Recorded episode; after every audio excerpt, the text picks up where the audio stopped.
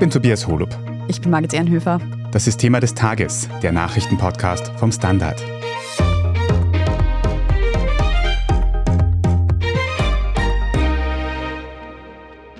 Ich habe heute der Wirtschafts- und Korruptionsstaatsanwaltschaft ein Audiofile vorgelegt über ein Telefonat von Sebastian Kurz und Thomas Schmidt vom 18. Oktober 2021, wo genau diese Dinge, die Sie erzählt haben, der Auftrag von Thomas Schmidt genau widersprochen wurde. Nach den massiven Vorwürfen von Thomas Schmidt setzt jetzt Ex-Kanzler Sebastian Kurz zum Gegenschlag an. Ein Mitschnitt eines Telefongesprächs zwischen Kurz und Schmidt soll beweisen, dass der Altkanzler nicht in die sogenannte Inseratenaffäre involviert war. Da geht es ja bekanntlich um geschönte Umfragen, die in der Tageszeitung Österreich veröffentlicht wurden. Wir schauen uns heute im Detail an, was das aktuelle Telefonat an der Causa ändert und ob dieser Mitschnitt ein glaubwürdiges Alibi für Sebastian Kurz ist. Warum rückt Kurz dann erst jetzt damit heraus? Und ist es rechtlich überhaupt erlaubt, Telefongespräche heimlich aufzuzeichnen? Wir sprechen außerdem über Thomas Schmidts Vorwürfe gegen die Unternehmer René Benko und Siegfried Wolf. Und wir fragen nach, ob Österreichs Reiche mehr Einfluss auf die Politik haben als gedacht. Fabian Schmidt, du berichtest jetzt schon seit Tagen für den Standard über die Anschuldigungen, die Thomas Schmidt da hervorgebracht hat vor kurzem. Als Reaktion darauf hat jetzt Sebastian Kurz den Inhalt eines Telefongesprächs mit Schmidt eben veröffentlicht. Was genau geht denn jetzt aus diesem Telefongespräch hervor? Also es ist so, dass Sebastian Kurz in diesem Telefongespräch, das damals kurz nach den Hausdurchsuchungen stattfand, in der Inseratenaffäre bei Thomas Schmid angerufen hat, um quasi zu klagen, weh zu klagen über diese Ermittlungen, und gemeint hat, er versteht das alles nicht. Wie kann das sein, dass die Staatsanwälte glauben, er wäre so irgendwie das Mastermind dieses Plans und Thomas Schmidt reagiert halt sehr, sehr passiv und sagt, ja, das verstehe ich auch nicht, sinngemäß und sagt, ja, die holen halt weit aus und das ist sehr abstrakt und so weiter. Und für Kurz ist das halt ein klarer Widerspruch dazu, was Thomas Schmidt dann ausgesagt hat ab Juni 2022 weil da hat er dann den Ermittlern glasklar gesagt, dass er das alles, dieses Beinshop-Tool, um das es in der Umfragenaffäre geht, im Auftrag von Kurz gemacht habe. Der hat alles ganz genau gewusst und der hat auch zu Thomas Schmidt gesagt, er müsse verschwiegen sein quasi und dürfe es niemand anderem erzählen. Du sagst es schon, die Meinungsforscherin Sabine Beinschab war ja in der Inseratenaffäre ganz zentral und die große Frage ist jetzt eben, hat Sebastian Kurz von diesem Beinschab-Tool, wie es heißt, gewusst oder nicht? Kurz sagt, er hat nicht davon gewusst, Schmidt sagt, er hat davon gewusst, aber so wie du jetzt dieses Telefongespräch beschrieben hast, du hast gesagt, Schmidt hat sich passiv verhalten, hat er sich nur passiv verhalten oder hat er wirklich explizit gesagt, dass Kurz eben nichts von diesem Tool gewusst hat? Also so klar ist es auch nicht. Er stimmt halt kurz zu, wenn sich Kurz beschwert, dass er eben nicht versteht, warum er da im Zentrum steht, warum er überhaupt Beschuldigter ist, sagt er dann halt zustimmend, ja, das verstehe ich auch nicht und die reimen sich halt etwas zusammen und so weiter und so fort.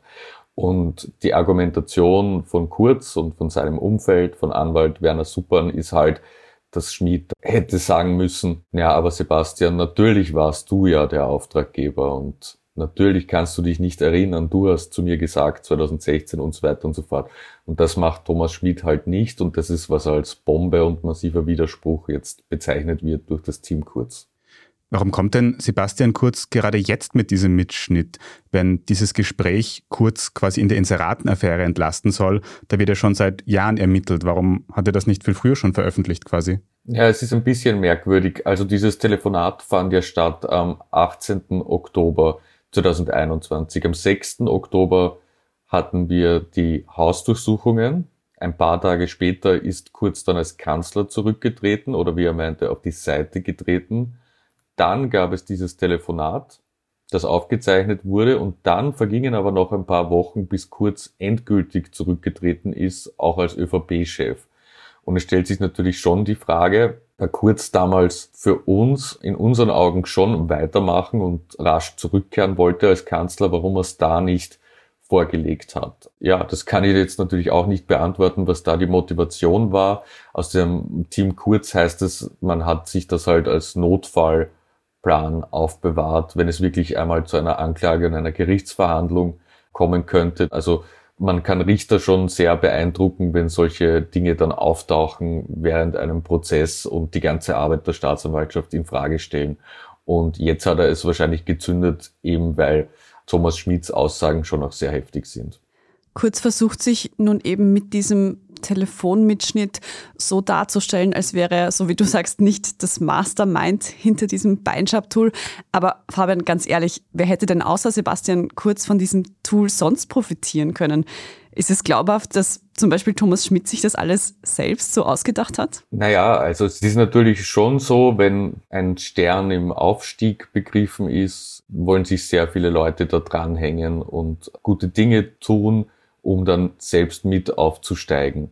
Es kann natürlich sein, dass das bei Thomas Schmid auch der Fall war, aber gleichzeitig muss man sagen, es sind halt schon sehr viele Verbindungen zu Kurz rund um den Beschuldigten, die ja bewiesenermaßen etwas zu tun hatten mit dieser ganzen Beinschab-Sache.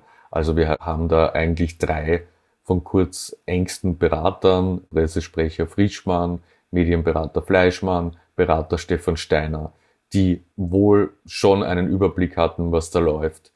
Dann Thomas Schmid, der war jetzt zwar nicht im allerengsten Kreis, um kurz, aber doch in der Nähe. Und dann gibt's ja natürlich auch noch die Lebensgefährtin von Sebastian Kurz, die im Finanzministerium genau in der Abteilung gearbeitet hat, wo eben Inserate und Kooperationen an Österreich vergeben wurden und deren Unterschrift es auch trägt. Zwar sagt jetzt der Thomas Schmid, er weiß nicht, ob Kurz Lebensgefährtin gewusst hat über dieses Modell, aber es sind halt schon so viele Verbindungen, dass es komisch wäre zu glauben, dass Kurz da gar nichts mitbekommen hat davon. Jetzt war ja Thomas Schmidt Generalsekretär im Finanzministerium und auch Alleinvorstand der ÖBAG.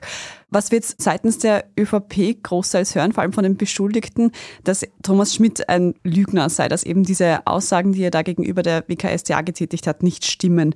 Hat man denn in der ÖVP so eine schlechte Menschenkenntnis, dass man jemanden, der scheinbar ein notorischer Lügner ist, in so eine machtvolle Position gebracht hat? Ja, also man richtet es sich natürlich jetzt schon so, wie man es braucht. Gleichzeitig vielleicht ein bisschen psychologisch betrachtet gibt es ja immer wieder, dass man Menschen liebt und sich dann trennt und gar nicht mehr mag und alles Schlechte auf sie projiziert. Also so etwas kann natürlich auch da immer der Fall sein. Was schon stimmt, also wo Kurz einen Punkt hat, ist, dass Thomas Schmid in den Chats und auch in Gesprächen, wie ältere Kolleginnen berichten, schon jemand war, der immer ein bisschen übertrieben hat, der immer angegeben hat, der lieber eine Pointe als die Wahrheit hatte bei Anekdoten etc. Aber dass die gesamten Aussagen, die gesamten 15 Tage nur auf reiner Angeberei basieren, ist doch wenig glaubhaft und gleichzeitig denke ich, dass es der WKStA schon sehr bewusst ist, mit was für einer Persönlichkeitsstruktur sie es da bei Thomas Schmid zu tun haben. Und noch dazu muss man sagen, es ist ja nicht so, wie man es aus US-amerikanischen Filmen kennt, dass er fix den Grundzeugenstatus bekommt, wenn er aussagt, sondern er legt vor und dann wird entschieden. Das heißt, er geht ein hohes Risiko ein, weil die Aussagen bleiben bicken, auch wenn er nicht Grundzeuge wird und da er sich schon sehr selbst belastet. Wie würdest du denn dem gegenüber quasi die Verteidigungsstrategie von Sebastian Kurz jetzt zusammenfassen, einschätzen? Dieses Telefongespräch, wovon wir gelesen haben, ist Kurz jetzt damit aus dem Schneider deiner Einschätzung nach? Nein, also das glaube ich nicht, weil das allererste eigentlich, was Thomas Schmid erzählt bei der WKStA im Juni 2022 ist, dass er Sorge gehabt hat, dass Kurz verwandt ist und umgekehrt, dass auch Kurz gegenüber Gernot Blümel die Sorge geäußert hat, dass Thomas Schmid verwandt ist. Was Blümel dann übrigens mit so einem lapidaren jetzt wird es schwierig kommentiert hat. Das heißt, man kann schon einmal das Gespräch so einordnen, dass man sich denkt, da reden zwei Leute miteinander, die jetzt kein sehr gutes Vertrauensverhältnis mehr haben, sondern die sich eigentlich voreinander ein bisschen fürchten, was der eine dem anderen antun kann, juristisch. Das ist das Erste. Das Zweite ist, dass man auch sieht in all den Einvernahmen beziehungsweise in den Amtsvermerken zu den Vorgesprächen, dass Thomas Schmid riesige Sorge hatte, dass Kurz und das Team Kurz eine mediale Kampagne gegen ihn starten, ihn vernichten würden etc. Und man kann sich schon vorstellen, vielleicht hat er einfach Sorge gehabt, wenn er da jetzt in dem Telefonat Kurz klar widerspricht, dass Kurz dann merkt, der ist auf Trouble aus oder der startet irgendwie da jetzt für sich selber zu kämpfen statt für das Team. Das kann auch sein. Also es gibt einige Erklärungen, die natürlich die Staatsanwaltschaft und womöglich dann in weiterer Folge das Gericht einfach würdigen, wie es so schön heißt. Also ich glaube jetzt nicht, dass das jetzt die Blanko-Entlastung für Sebastian Kurz ist, aber zumindest in der öffentlichen Wahrnehmung, glaube ich, schadet es ihm nicht bei seinen Anhängern, zumindest die sie jetzt wieder auf etwas stürzen können und das immer wieder vorhalten können und Thomas Schmid angreifen können. So viel zur öffentlichen Meinung. Was aber natürlich auch sehr zentral ist in der ganzen Frage, ist die rechtliche Situation rund um dieses Telefongespräch und die Anschuldigungen. Und darüber reden wir jetzt gleich noch im Detail nach einer kurzen Pause. Bleiben Sie dran. Ich bin die Franziska. Ich bin der Martin. Und wir wollen besser leben. Lohnt sich 10.000 Schritte zu gehen jeden Tag? Ist das Großraumbüro wirklich so schlecht wie sein Ruf? Spoiler, ja. Bringt's was, Intervall zu fassen? Wir fragen die, die es wirklich wissen und probieren es auch gleich selber aus. Bei Besser Leben, jeden Donnerstag eine neue Folge. Jakob Flügel, du bist Redakteur für Recht hier beim Standard. Und wie wir vorhin schon gerade besprochen haben, unterstellt ja Sebastian Kurz Thomas Schmidt nun, dass er gegenüber der WKSTA gelogen hätte. Was würde das denn jetzt eigentlich für Schmidt bedeuten, wenn er tatsächlich falsch ausgesagt hätte? Naja, Schmidt ist ja als Beschuldigter einvernommen worden von der Staatsanwaltschaft und als Beschuldigter gilt für ihn grundsätzlich nicht die Wahrheitspflicht. Bei Zeuginnen ist das anders, die müssen die Wahrheit sagen. Schmidt darf gegenüber der Staatsanwaltschaft aber theoretisch sogar lügen und das wäre dann straflos.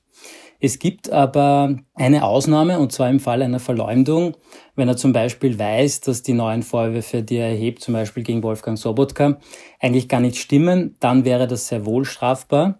In der Praxis ist es aber eher unwahrscheinlich, dass es da zu einer Verurteilung kommt, weil es einfach schwierig ist zu beweisen, dass die jeweilige Person, in dem Fall Schmidt, tatsächlich wusste, dass diese Vorwürfe, die er erhebt, falsch sind. Lügen hätten für Schmidt auf einer anderen Ebene aber sehr wohl Konsequenzen. Die Staatsanwaltschaft wird ja in den nächsten Wochen und Monaten versuchen herauszufinden, ob seine Aussagen stimmen. Und wenn die draufkommt, dass die falsch sind, würde Schmidt natürlich keinen Grundzeugenstatus bekommen. Und sollte er zu diesem Zeitpunkt einen Grundzeugenstatus haben, könnte er ihm auch nachträglich aberkannt werden. Und dann würde er im Falle einer möglichen Anklage ganz normal vor Gericht stehen und möglicherweise verurteilt werden. Und ganz abgesehen davon sind theoretisch auch Zivilklagen möglich. Also es gibt auch Möglichkeiten abseits des Strafrechts. Sebastian Kurz und Wolfgang Sobotka haben ja schon angekündigt, dass sie rechtliche Schritte einleiten wollen gegen Schmidt. Und wenn die nachweisen können, dass ihnen durch möglicherweise, muss man dazu sagen, falsche Aussagen ein Schaden entstanden ist, weil sie zum Beispiel Probleme im Job bekommen haben, dann könnte Schmidt theoretisch auch zu Schadenersatz verurteilt werden.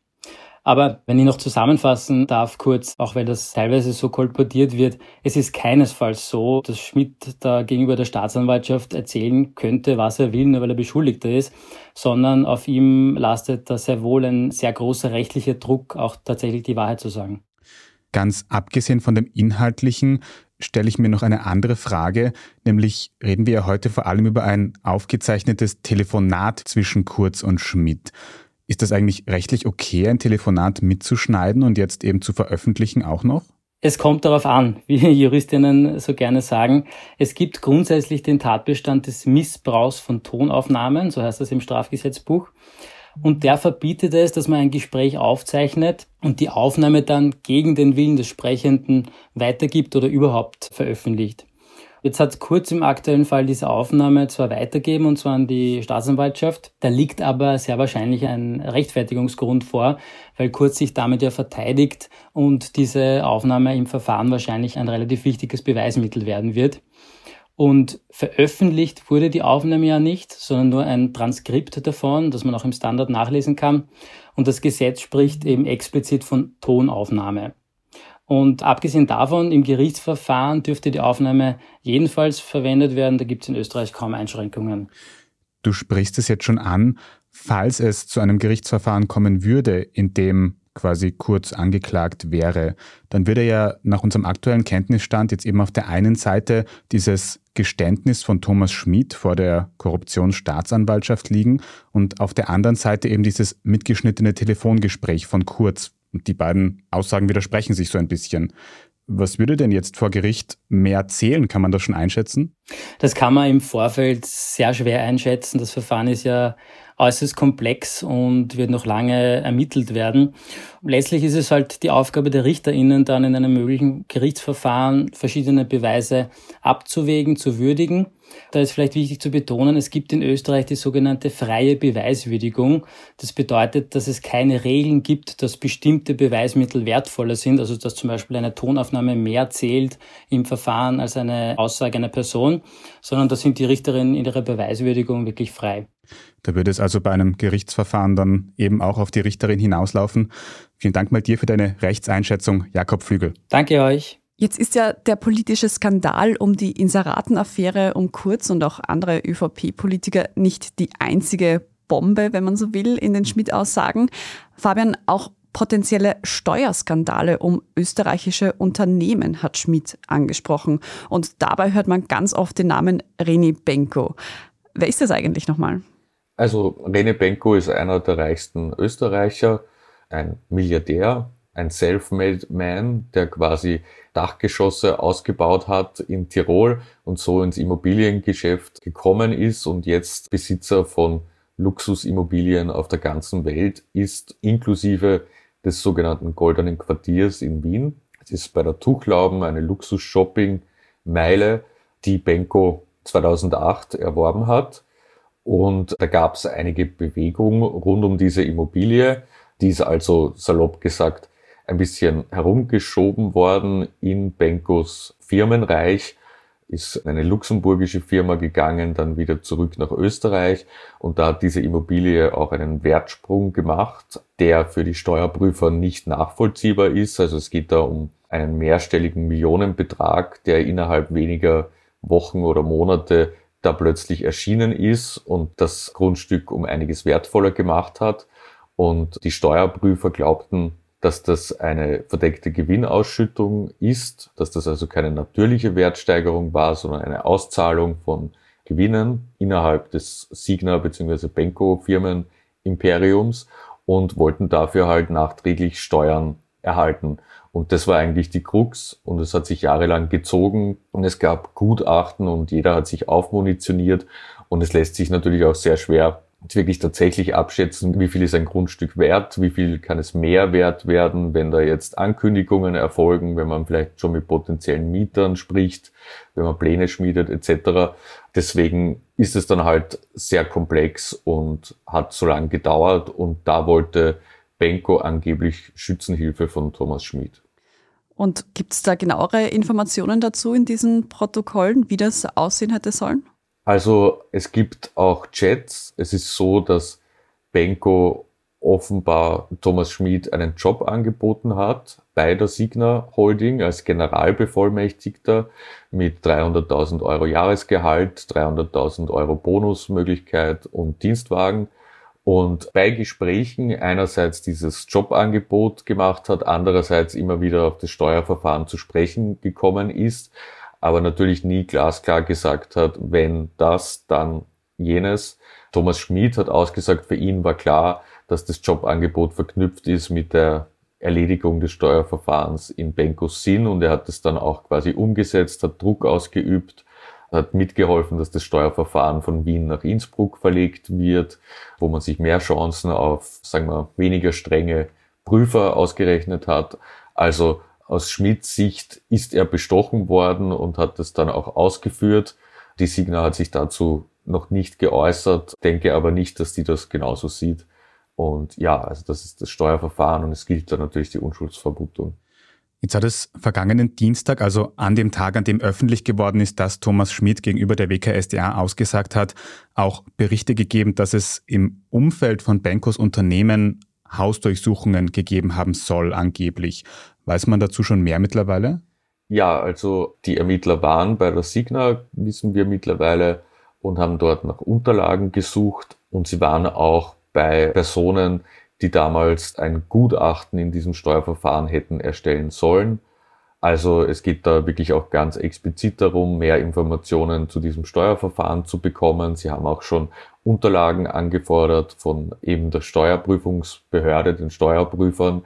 Also man konzentriert sich da darauf darzustellen, wie eben in dieses Verfahren eingegriffen worden sein soll durch Schmied und durch Druck. Ist Benko eigentlich der einzige Unternehmer, gegen den es Anschuldigungen seitens Schmidt gibt? Oder hat er gegenüber der WKStA noch andere Vorwürfe erhoben? Wir kennen ja schon diese ganze Steuersache rund um Sigi Wolf recht gut. Da hat Schmidt gesagt, dass aus seiner Sicht die gesamte Verdachtslage stimmt, so wie die WKStA sie darstellt. Damit hat Schmidt quasi bestätigt, dass aus seiner Sicht Wolf eine Finanzbeamtin bestochen hat, damit die seinen Steuerakt parteiisch heißt es erledigt, also in seinem Sinne. Das macht es auch nicht einfacher für Sigi Wolf, sich da zu verteidigen. Der bestreitet die Vorwürfe da ja vehement. Und auch gegen den ehemaligen Finanzminister Hans-Jörg Schelling hat Schmid einiges losgelassen und zum Beispiel angesprochen, dass Schelling auch während seiner Zeit als Finanzminister offenbar immer wieder Wein verkaufen wollte. Schelling hat ein Weingut und er wollte offenbar immer wieder Wein verkaufen, zum Beispiel an den Chef der Novomatic damals. Also da gibt es sehr viele Nebenstränge, glaube ich, die noch interessant werden können. Ich werde in den letzten Tagen diesen Ausdruck des Potpourris an verschiedenen Anschuldigungen nicht mehr los in meinem Kopf. Aber Fabian, wenn alle diese Anschuldigungen wahr sind, wären dann Politik und reiche UnternehmerInnen in Österreich noch verbandelter, als viele Menschen eh schon bisher gedacht haben? Ja, also es kommt darauf an, was man bisher schon gedacht hat. Also ich glaube, dass es in Österreich schon sehr klar war, dass da sehr enge Beziehungen bestehen zwischen einigen Unternehmern und der Politik und dass der Kontakt sehr gezielt gesucht wird von einigen. Also besonders Sigi Wolf war ja immer ein Name, der die Politiknähe gesucht hat, der ja auch Aufsichtsratschef der Staatsholding war im Jahr 2015, aber genauso Rene Benko. Wenn wir uns erinnern, hat sich Alfred Gusenbauer, den Ex-Kanzler der SPÖ, gleich ins Team geholt und dort eine sehr wichtige Rolle in der Signa gegeben. Und wenn man sich die Fotos anschaut, zum Beispiel von Benkos Veranstaltungen, zum Beispiel im Südtiroler Erntedankfest, das er immer wieder ausrichtet, dann sieht man, dass dort fast jeder Parteichef, jede Parteichefin antanzt und die gesamte Politprominenz fast dort schon fast den Kodau macht vor Benko. Also das ist schon länger sichtbar, dass da eine sehr enge Verflechtung herrscht und wir haben ja auch immer Probleme mit Cooling-Off-Phasen beziehungsweise mit problematischen Wechseln von MinisterInnen und Ex-Kanzlern sofort zu Firmen von Superreichen. Also das ist nichts Neues, aber es führt einem das halt noch einmal in sehr drastische Art und Weise vor Augen. Es gibt auf jeden Fall kein besonders gutes Bild über die Zusammenarbeit von österreichischen UnternehmerInnen und der Politik hier ab, was man aus den Schmidt-Aussagen gehört hat. Und vor allem auch dieses Telefonat zwischen Kurz und Schmidt wird uns und wahrscheinlich auch die Ermittlungen in dieser ganzen Affäre noch eine Zeit lang begleiten. Aber dir mal vielen Dank für die wie immer gute Zusammenfassung, Fabian Schmidt. Danke. Ganz aktuell hat jetzt übrigens am späten Donnerstagnachmittag auch noch Bundespräsident Alexander van der Bellen doch massive Kritik an den Entwicklungen der letzten Tage geäußert. Er sprach da von einem massiven Schaden an der Substanz der Demokratie. Auf die Frage nach Neuwahlen meinte van der Bellen aber, das sei Sache des Parlaments. Alle weiteren Erkenntnisse zu den Schmidt-Protokollen und den Vorwürfen überhaupt lesen Sie laufend immer ganz aktuell auf der Standard.at. Wir sprechen jetzt in unserer Meldungsübersicht gleich noch über den Rücktritt der britischen Premierministerin Liz Truss. Wenn Sie unsere journalistische Arbeit hier beim Standard in der Zwischenzeit aber schon unterstützen wollen, dann können Sie das zum Beispiel tun, indem Sie ein Standard-Abo kaufen. Wenn Sie unseren Podcast über Apple Podcasts hören, können Sie dort auch ganz einfach für ein Premium-Abo zahlen. Danke für jede Unterstützung, das hilft uns wirklich sehr. Jetzt aber dranbleiben, gleich gibt es die Meldungen.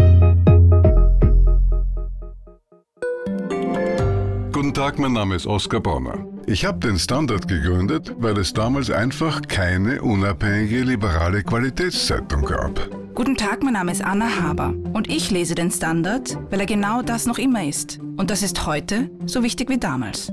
Der Standard, der Haltung gewidmet.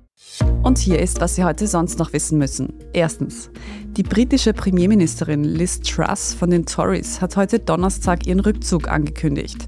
Im Vorfeld ist es im britischen Parlament zu chaotischen Szenen gekommen. Abgeordnete berichten, sie seien eingeschüchtert worden, um im Sinne der Regierung zu stimmen. Auch Truss Finanzpolitik hat bereits für Aufruhr gesorgt, weswegen auch ihr erster Finanzminister Quateng zurücktreten musste. Laut Regierung habe Truss ihren Rückzug nun freiwillig angekündigt. Über einen möglichen Nachfolger ist bis Donnerstagnachmittag noch nichts bekannt. Laut Medienberichten möchte aber Boris Johnson auf jeden Fall wieder kandidieren. Zweitens, in der Ukraine kommt es heute Donnerstag laut Netzbetreiber zu großflächigen Stromabschaltungen. Demnach soll tagsüber in verschiedenen Teilen des Landes jeweils für vier Stunden der Strom abgeschaltet werden.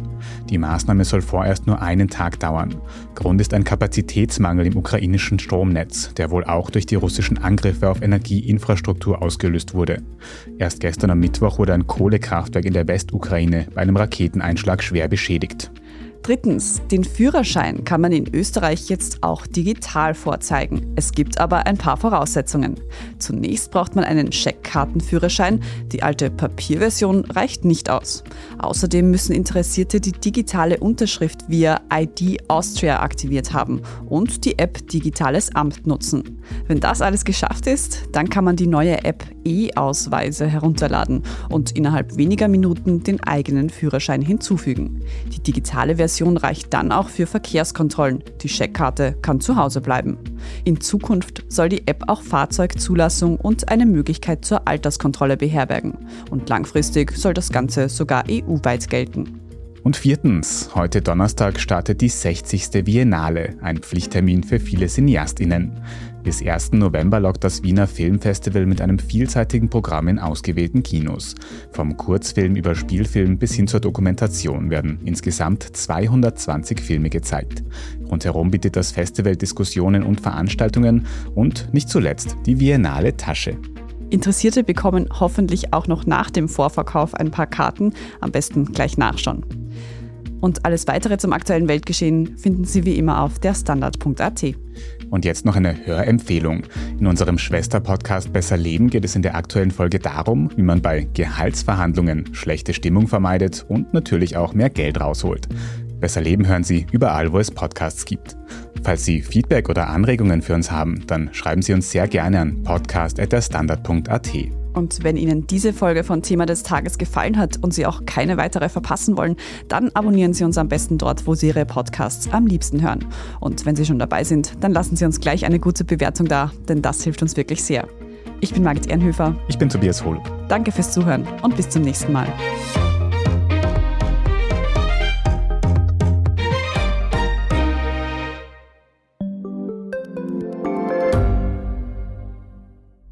Bin Doris Prisching. Und ich bin Michael Steingruber. Und gemeinsam sind wir Serienreif. Das ist der Standard-Podcast über die spannende Welt der Serien. Genau, bei uns erfahren Sie faszinierende Details über House of the Dragon und die Ringe der Macht. Und restlos alles über satanische Spiele in Stranger Things. Wir widmen uns Seriengrößen von Obi-Wan Kenobi bis zu RuPaul. Und zerlegen die neueste Marvel-Serie. Wenn nötig. Serienreif, euer Streaming-Podcast jeden zweiten Donnerstag eine neue Folge.